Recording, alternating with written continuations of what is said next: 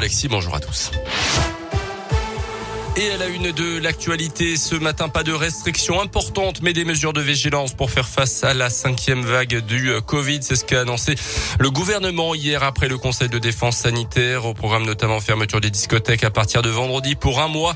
Masque obligatoire à l'intérieur et à l'extérieur dans les écoles. Démarrage dans une semaine de la vaccination des enfants de 5 à 11 ans à risque pour les nouveautés. Les plus de 65 ans sont à partir d'aujourd'hui prioritaires pour être vaccinés sans avoir besoin d'un rendez-vous.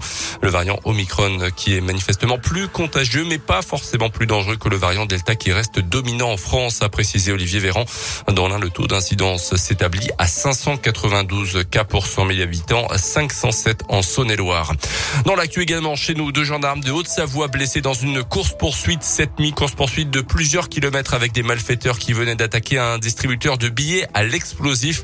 Ces derniers ont tiré à plusieurs reprises et ont volontairement percuté le véhicule des gendarmes sur la commune d'Injou, Génissia vers Valserone.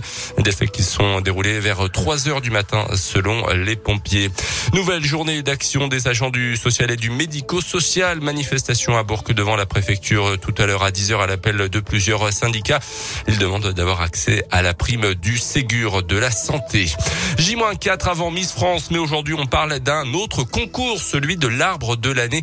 Comme Miss France, ce n'est pas juste un concours de beauté. Le vainqueur n'est pas forcément le plus grand et le plus plus beau entre guillemets, mais c'est celui dont l'histoire nous touche le plus. Il faut dire que les hommes sont souvent des relations très spéciales avec les arbres. Eric de Carmel est le directeur de la publication de Terre Sauvage, le magazine qui organise le concours. Ça peut être un arbre qui a été celui de la cour d'école, ça peut être l'arbre du centre du village, ça peut être l'arbre sous lequel on veut les repas de famille, ça peut être un arbre, euh, voilà, l'arbre embrasser son amoureuse pour la première fois. Enfin, il y a plein d'histoires avec les arbres qui sont des, jolies histoires. Et les arbres qu'on a plantés pour une naissance, les arbres qu'on a plantés pour un décès. Donc, euh, c'est une relation extrêmement riche, la relation entre les hommes et les arbres.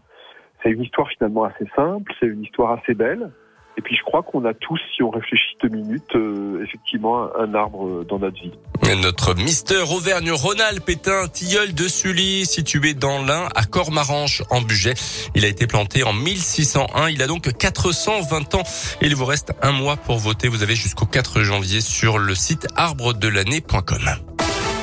Le foot avec euh, la dernière journée de la phase de groupe de la Ligue des Champions. PSG Bruges à 18h45. Les Parisiens déjà assurés de jouer les huitièmes de finale. Et puis du basket ce soir, la Gielbourg en mode Casa des Papel face aux Turcs de Bursaspor en Eurocoupe. C'est à partir de 20h. Le club récent promet un avant-match sous le signe de la célèbre série espagnole de Netflix dont la dernière partie est sortie la semaine dernière avec l'espoir de braquer entre guillemets les adversaires du soir.